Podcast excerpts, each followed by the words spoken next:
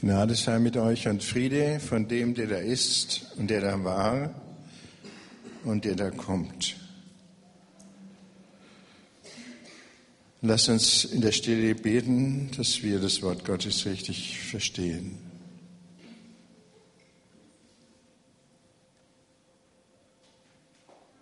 Erhöre uns, lieber Herr Gott. Liebe Schwestern und Brüder, am letzten Sonntag war das Trinitatisfest. Da sind hier fünf Kinder getauft worden. Fast eine Massentaufe. Aber nichts gegen die, das originale Pfingstfest, da sind 3000 getauft worden. Die Predigt am letzten Sonntag hatte deswegen die Taufe zum Inhalt, die Bedeutung der Taufe. Darüber ist der eigentliche Anlass des Trinitatisfestes, des Festes dreieinigen Gottes, natürlich und berechtigterweise etwas zu kurz gekommen. Deswegen will ich das heute nachholen. Es kommen ja die nächsten Sonntage sind die festlosen Sonntage im Kirchenjahr. Da ähm, haben wir Raum für andere Themen genug, aber heute eben äh, habe ich den Predigtext vom Trinitatisfest und der steht im Johannesevangelium. Ich habe es jetzt nicht auf der Leinwand, ähm, da kenne ich mich nicht so gut aus, wie man das macht. Aber ich lese es euch nach alter Väter Weiß einfach vor und bitte.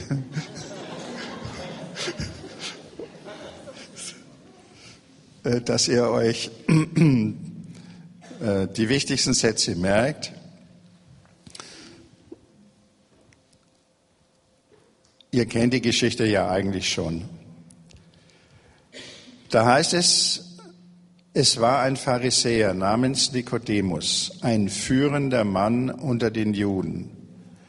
Der suchte Jesus bei Nacht auf und sagte zu ihm, Rabbi, wir wissen, du bist ein Lehrer, der von Gott gekommen ist, denn niemand kann die Zeichen tun, die du tust, wenn nicht Gott mit ihm ist.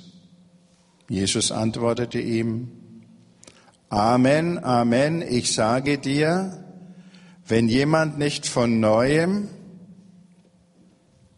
von oben geboren wird, kann er das Reich Gottes nicht sehen. Nikodemus entgegnete ihm, wie kann ein Mensch, der schon alt ist, geboren werden? Er kann doch nicht in den Schoß seiner Mutter zurückkehren und ein zweites Mal geboren werden. Jesus antwortete ihm, Amen, Amen, ich sage dir, wenn jemand nicht aus Wasser und Geist geboren wird, kann er nicht in das Reich Gottes kommen. Was aus dem Fleisch geboren ist, das ist Fleisch. Was aber aus dem Geist geboren ist, das ist Geist. Wundere dich nicht, dass ich dir sage, ihr müsst von neuem geboren werden, von oben geboren werden. Der Wind Geist, weht, wo er will. Du hörst sein Brausen, weißt aber nicht, woher er kommt und wohin er geht. So ist es mit jedem, der aus dem Geist geboren ist. Nikodemus erwiderte ihm, wie kann das geschehen? Jesus antwortete, du bist der Lehrer Israels und verstehst das nicht? Amen, Amen, ich sage dir, was wir wissen, davon reden wir. Und was wir gesehen haben, das bezeugen wir. Und doch nehmt ihr unser Zeugnis nicht an. Wenn ich zu euch über irdische Dinge gesprochen habe und ihr nicht glaubt, wie werdet ihr glauben, wenn ich euch über himmlische Dinge spreche? Und niemand ist in den Himmel hinaufgestiegen, außer dem, der vom Himmel herabgestiegen ist, der Menschensohn. Und wie Mose die Schlange in der Wüste erhöht hat, so muss der Menschensohn erhöht werden, damit jeder, der an ihn glaubt, in ihm das ewige Leben hat. Denn Gott hat die Welt so sehr geliebt, dass er seinen einzigen Sohn dahingab, damit jeder, der an ihn glaubt, nicht zugrunde geht, sondern das ewige Leben hat.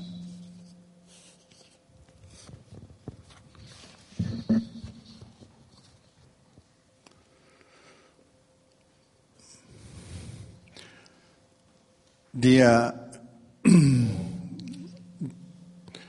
die Verkündigung für das äh, Dreieinigkeitsfest, vor allem über den Heiligen Geist, ist schwierig, weil der Heilige Geist die Eigenart hat, von sich wegzudeuten auf Jesus, den Gekreuzigten, und auf Gott, den Vater. Der entzieht sich diesen Dingen immer wieder und deswegen gibt es auch in der Kirche, auch in, bei den Theologen, bei vielen Theologen, äh, Unsicherheit und Unkenntnis. Und der Nikodemus gehört auch zu denen. Es ging ihm nicht anders als vielen anderen. Aber er möchte sich Klarheit verschaffen. Irgendwas hat ihn an Jesus fasziniert. Was hat der für Dinge getan? Was hat der für Worte gesagt? Und so kommt er und wahrscheinlich mit der Erwartung, jetzt ein theologisches Gespräch, eine Diskussion oder Disputation führen zu können. Aber Jesus blockt das ganz abrupt ab, nämlich deswegen, weil solche Diskussionen meist nichts bringen.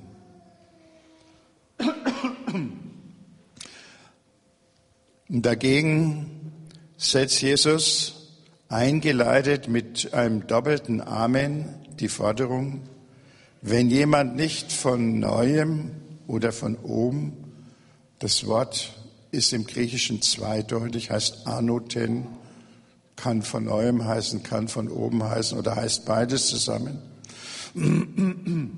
Wenn jemand nicht von oben geboren wird, kann er nicht, in das, nicht das Reich Gottes sehen. Nikodemus hat keine Ahnung, was das sein soll von oben.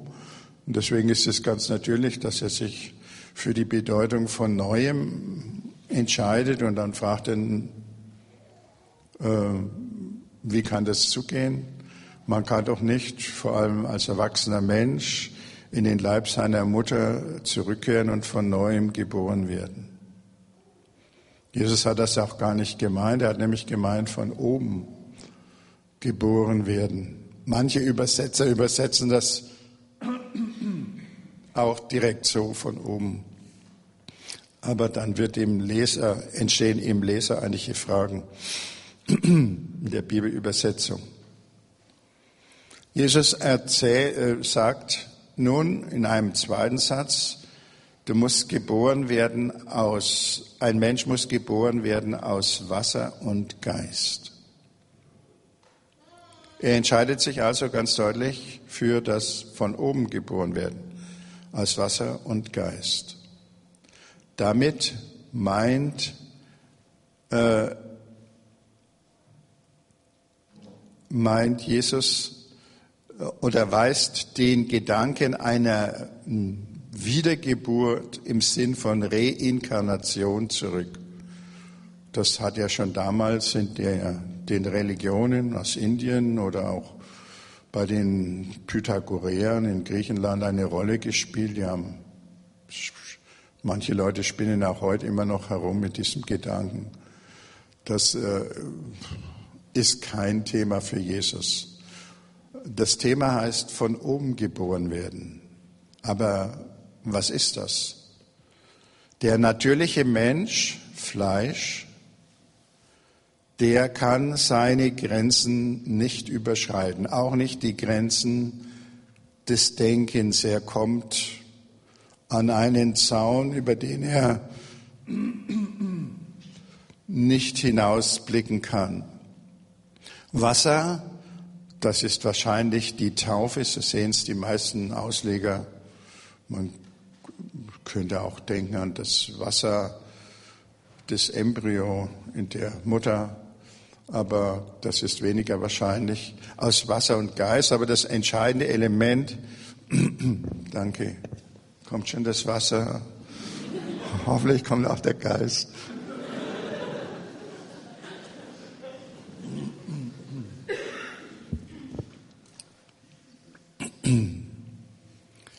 Ja, es ist dann im weiteren Verlauf immer vom äh, Geist die Rede. Das ist das wichtigere Element. Aber der Heilige Geist wird ja geschenkt, wie am Pfingsten, äh, bei der Taufe, manchmal auch vor der Taufe, manchmal kommt er auch sehr viel später. Das ist gar nicht so genau festgelegt im Neuen Testament, aber jedenfalls gibt es da einen geheimnisvollen Zusammenhang. Was vom Fleisch geboren ist, das ist Fleisch. Was vom Geist geboren ist, das ist Geist. Und das erklärt Jesus jetzt mit dem Satz, der Wind weht, wo er will. Wind heißt im Griechischen Pneuma. Und das heißt gleichzeitig eben auch Geist. Man kann sich, der Wind ist ein Symbol des Geistes. Deswegen war das Brausen des Windes und Pfingsten äh, hörbar. Man sieht den Wind nicht, ist unsichtbar, aber er hat Auswirkungen. Äh, und man kann ihn nicht lenken. Er ist unserer Manipulation entzogen. Er ist ein Element Gottes. Der Wind weht, wo er will, und du hörst, oder der Geist auch, Du hörst sein Brausen wohl, aber du weißt nicht, woher er kommt und wohin er geht. So ist es mit einem jedem, der aus dem Geist geboren ist. Genau das hatte ja auch Nikodemus festgestellt. Er sieht die Auswirkungen durch die Wirksamkeit Jesu, durch seine Predigt, auch durch die Wunder, aber er kann sich das alles nicht erklären. Deswegen fragt er jetzt ganz hilflos, wie kann das geschehen?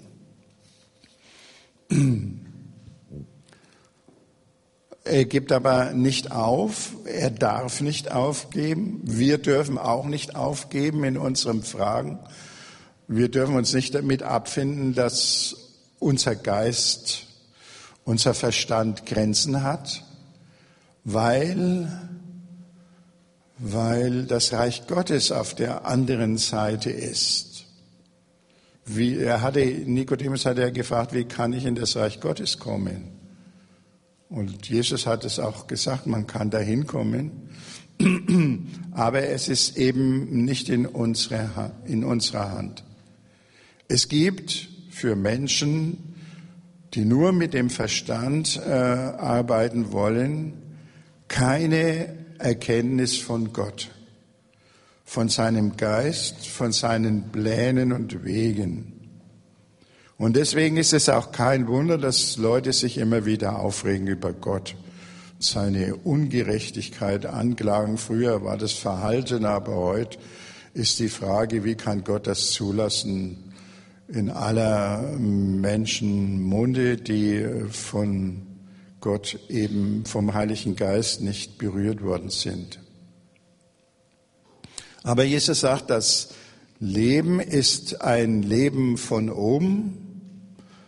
Das kommt aus dem Heiligen Geist. Und das neue Leben ist äh, nicht eine innerweltliche Neuorientierung oder Reform.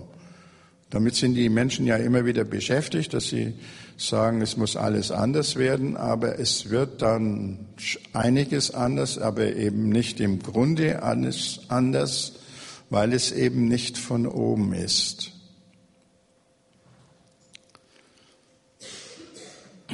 Jesus sagt, ihr nehmt unser Zeugnis nicht an. Es kommt äh, darauf an, dass wir jetzt das Zeugnis von Jesus Christus hören. Ohne die Botschaft von Jesu Christi, ohne sein Wort, werden wir immer an dieser Grenze herumlaborieren und äh, nichts verstehen. Und hier äh, gibt er ein Beispiel. Er sagt, Jesus sagt, wie Mose die Schlange in der Wüste erhöht hat, so muss der Menschensohn erhöht werden, damit jeder, der an ihn glaubt, in ihm das ewige Leben hat. So sehr hat Gott die Welt geliebt, dass er seinen einzigen Sohn dahin gab, damit jeder, der an ihn glaubt, nicht verloren geht, sondern das ewige Leben hat. Wir kennen diese Geschichte aus dem Alten Testament. Da kamen wegen des Ungehorsams von Israel in der Wüste Schlangen und haben die Leute gebissen und sie starben. Dann hat Mose auf Gottes Befehl äh, eine eherne Schlange an einem Pfahl gehängt und gesagt, schaut diese Schlange an, dann werdet ihr leben.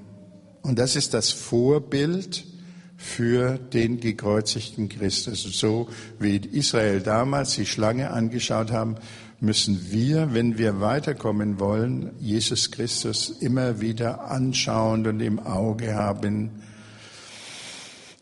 Dann kann uns der Geist Gottes berühren. Jesus will, dass Nikodemus versteht. Aber Nikodemus muss lernen, dass es auf einem anderen Weg zugeht, äh, als er sich das gedacht hat. An dieser Erkenntnis dürfen wir uns festhalten. Gott, dann wirkt der Heilige Geist in uns den Glauben an die Liebe Gottes und an sein Geschenk, dass wir Gottes Kinder heißen und sein dürfen durch Wasser und Geist.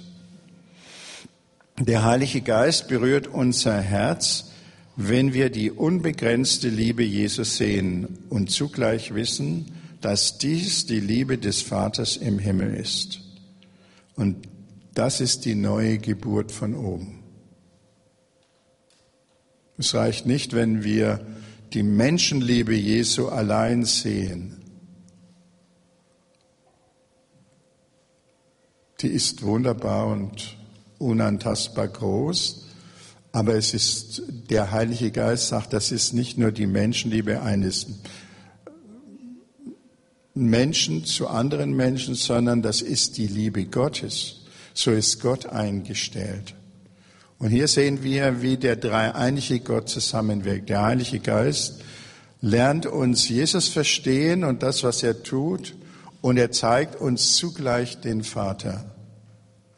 Jesus hat das ja auch anderweitig gesagt, wer mich sieht, sieht den Vater. Äh, und ohne ihn können wir, ohne Jesus können wir nichts tun. Und Gott hat viele Weisen, wie er mit dem Heiligen Geist unser Herz berühren kann, damit neues Leben, das Leben von oben in uns entstehen kann. Neulich las ich einen, eine Lebensbeschreibung von einem Mann, der hat vor 250 Jahren gelebt. Der war schon Christ durch seine Erziehung, äh, aber er schreibt dann, wie er so ein junger Mann war, so von 20, 22 Jahren. Von ungefähr blickte er in die Höhe und sah eine lichte Wolke über sein Haupt dahinziehen. In diesem Augenblick durchdrang eine unbekannte Kraft seine Seele. Es wurde ihm so innig wohl. Er fühlte eine unüberwindliche Neigung, ganz für die Ehre Gottes und das Wohl seiner Mitmenschen zu leben und zu sterben. Seine Liebe zum Vater der Menschen und zum göttlichen Erlöser war so groß, dass er auf der Stelle äh, einen festen und unwiderstehlichen Bund mit Gott machte, sich führen zu lassen. Bei anderen ist das vielleicht kein so ein Einschnitt, nicht so ein bewusster Moment. Die wachsen praktisch als Kinder in den Glauben hinein und sind aber darin auch ganz fest. Sie können das nicht feststellen. Bei anderen ist es ein Traum oder irgendein besonderes Erlebnis. Ich möchte euch heute von einem äh, Mann erzählen, äh, der in einem unheimlich harten Ringen das erfahren hat. Und das denke ich, das, äh, das hat mich sehr berührt. Äh, Ich will euch erzählen von äh, dem früheren Generalsekretär der UNO, Dag Hammarskjöld, der von 1905 bis 1961 gelebt hat. Die meisten von Ihnen kennen ihn nicht, weil sie zu jung sind. Aber mich hat er damals schon sehr interessiert und äh, er war ein, ein hochintelligenter Mensch, er stammte aus dem schwedischen Adel. Er hat in seiner Heimat alles erreicht, politisch, was zu erreichen war. Er hat höchste politische Ämter äh, begleitet in Schweden und er hat als junger Mann ein, äh, das hat man nach seinem Tod gefunden, ein Tagebuch angefangen, in dem er diese, dieses Suchen niedergeschrieben hat. Und ich denke, das äh, ist ein Beispiel für das, was äh, Geburt von oben genannt werden kann. Er hat, er war 1953 ist er zum UNO-Generalsekretär gewählt worden. Das war ein Amt, von dem sein Vorgänger sagte, es ist das unmöglichste Amt der Welt. War, er war sozusagen, er ist der höchste Beamte der Welt gewesen. Aber er hatte ja kaum Macht, ne? Und, aber Verantwortung für die vielen Völker, die dazugehört haben. Heute sind es noch mehr. Und er hat Gott gesucht. Seine Eltern waren ganz bewusste Christen. In seinem, Haus, in seinem Elternhaus ist auch der Erzbischof Söderblom. Das war in den 30er Jahren ein ganz berühmter Mann in der ganzen Welt. Erzbischof in Schweden äh, verkehrt. Ähm, aber der Dag Hammarskjöld äh, hat sich also äh, sehr zurückgehalten. Und er ist aber im Lauf der Zeit äh, auf der Suche zu Gott immer verzweifelter geworden ist. Das, was äh, Jesus nennt, das Fleisch ist begrenzt.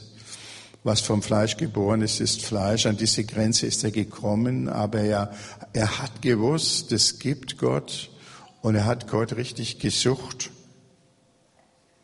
Der französische Philosoph Pascal sagt einmal, du würdest mich nicht suchen, wenn du mich nicht schon gefunden hättest. Aber das wusste er nicht, dass er irgendwie ihn schon gefunden hatte. Jedenfalls diese Frage, Gott zu suchen, das ist schon ein Zeichen, dass Gott ganz nahe ist. Sonst würde man gar nicht so fragen.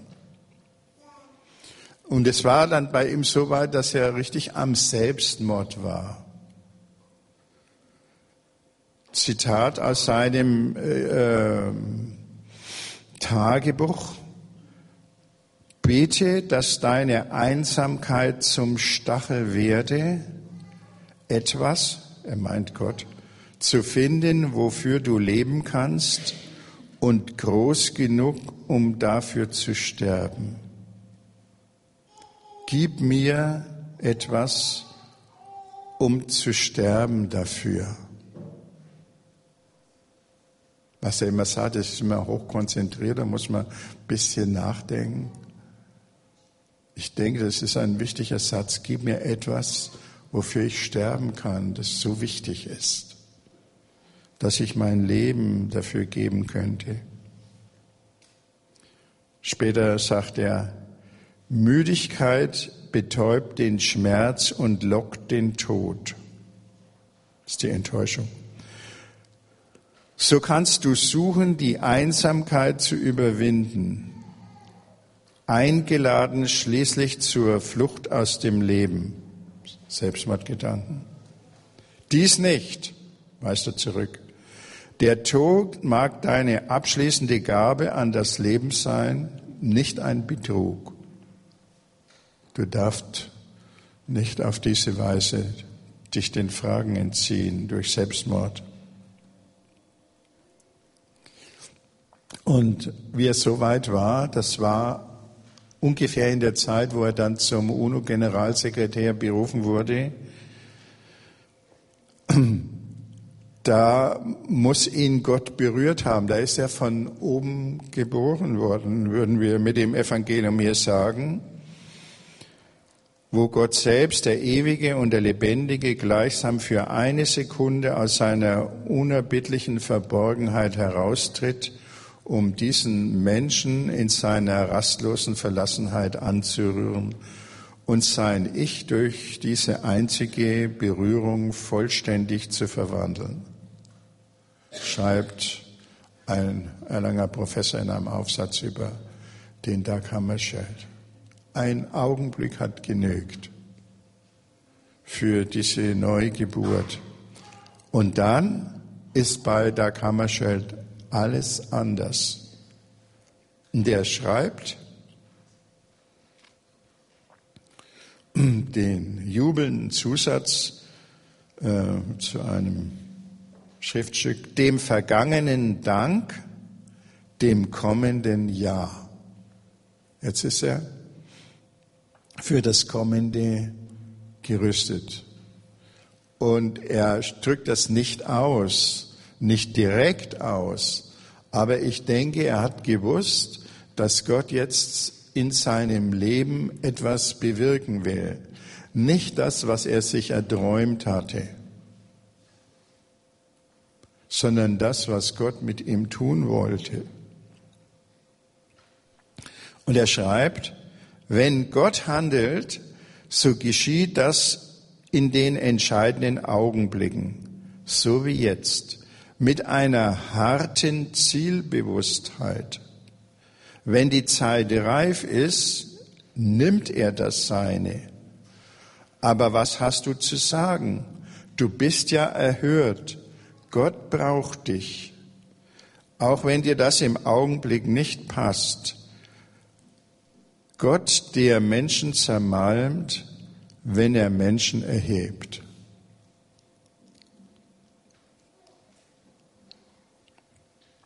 Das ist die harte Zielbewusstheit. Und Gott zermalmt, wenn er erhöht, ja. Nimm nicht Rücksicht auf unsere Schmerzen. Das ist nicht so happy endartig wie in den Filmen. Aber Hammerschöld sagt, das ist das ja, was ich wollte. Du bist erhört. Gott braucht dich. Er hat seinen Platz gefunden. Oder eine andere Stelle aus dem Wegmarken, so heißt dieses äh, Tagebuch, gibt es auch in Deutsch. Auch eine neue Unbewusstheit, die du erlangst, wenn du dir selbst vollkommen gleichgültig geworden bist durch bedingungsloses Bejahen des Schicksals. Wer sich Gottes Hand überlassen hat, der steht den Menschen frei gegenüber, weil er ihnen das Recht gab zu verurteilen. Kann man drüber nachdenken. Was das heißt, den Menschen frei gegenüber, weil er ihnen das Recht gab zu verurteilen. Und er fühlt eine ganz besondere Nähe Gottes und er drückt das so ähnlich aus wie der Apostel Paulus. Nicht ich, sondern Gott in mir. Und für ihn wird immer der gekreuzigte Christus, der Christus der Passion wichtig. Das ist das Vorbild und der Urgrund seiner Gottesbeziehung. Jesus hat das ja auch gemacht. Er hat sich völlig unabhängig gemacht von seinen Jüngern von der Meinung der Leute und er gab ihnen das Recht, ihn zu verurteilen. Jetzt noch ähm, Zwei Monate vor seinem Tod schreibt er, du, den ich nicht kenne, dem ich, dem ich doch gehöre, du, den ich nicht verstehe, der dennoch mich weite meinem Geschick.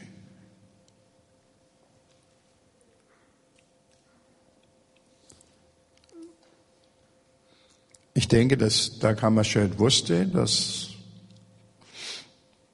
er für seinen Weg äh, ausgesucht war. Er schreibt immer wieder vom geopfert werden nach dem Vorbild und der Grundlage Jesu. Denkt an den Philosophen Pascal, der geschrieben hat, Jesus ist im Todeskampf bis zum Ende der Welt. Man darf in dieser Zeit nicht schlafen. Garten Gethsemane.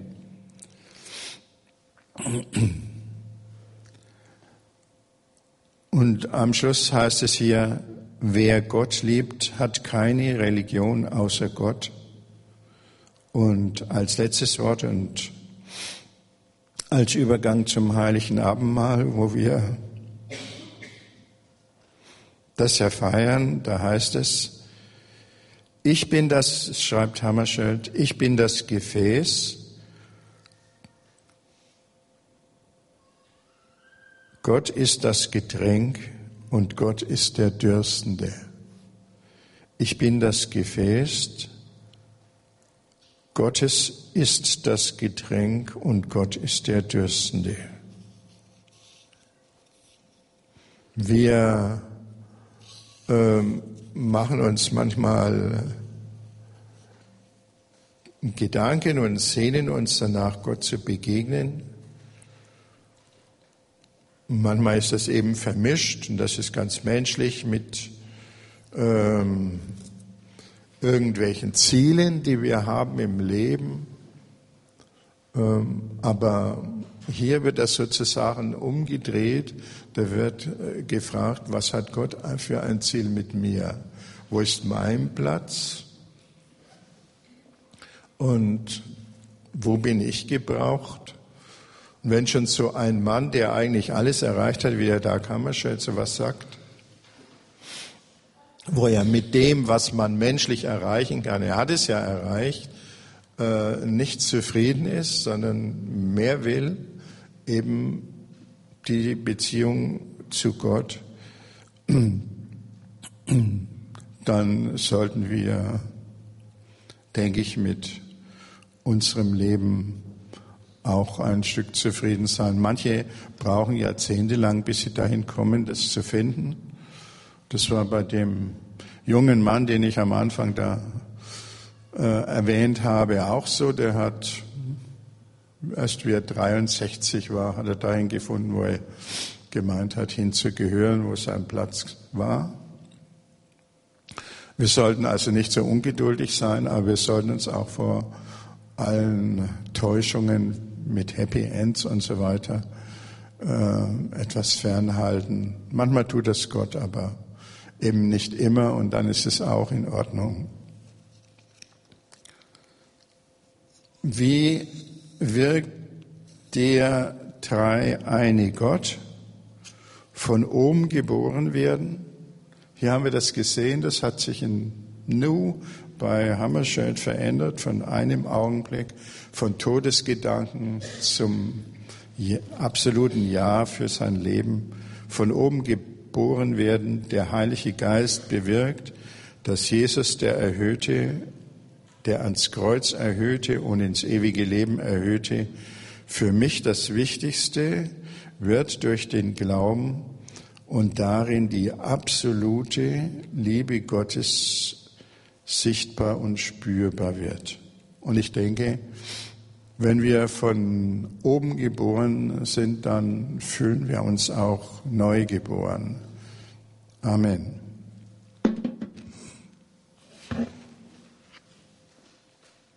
Ich habe mir vorhin gedacht, äh, die Lieder, die wir gesungen haben, die waren eigentlich eine Illustration äh, dessen, was der Hammerschild da gesagt hat was auch im Evangelium äh, zugrunde gelegt ist. Wer Gott liebt, hat keine Religion außer Gott. Ich bin das Gefäß, Gottes ist das Getränk, Gott ist der Dürstende. Du, den ich nicht kenne, dem ich doch gehöre, du, den ich nicht verstehe und dann noch mich weite meinem Geschick. Ähm, wir haben das wahrscheinlich gesungen, weil wir das schon oft gesungen haben und ich weiß nicht. Aber wenn man dann so einen Hintergrund hat, wir müssen das jetzt alles noch einmal singen, das können wir natürlich nicht tun. Aber denkt mal dran, Vater, deine Liebe und auch das Lied vom Dietmar Wagner, wo, den, wo er schreibt, von Gott berührt, das ist, denke ich, sowas, es muss nicht ein super Leben sein, auf das die anderen Leute gucken und das bewundern. Das macht uns nicht zufrieden, sondern eben diese, dieses Angerührtsein von Gott.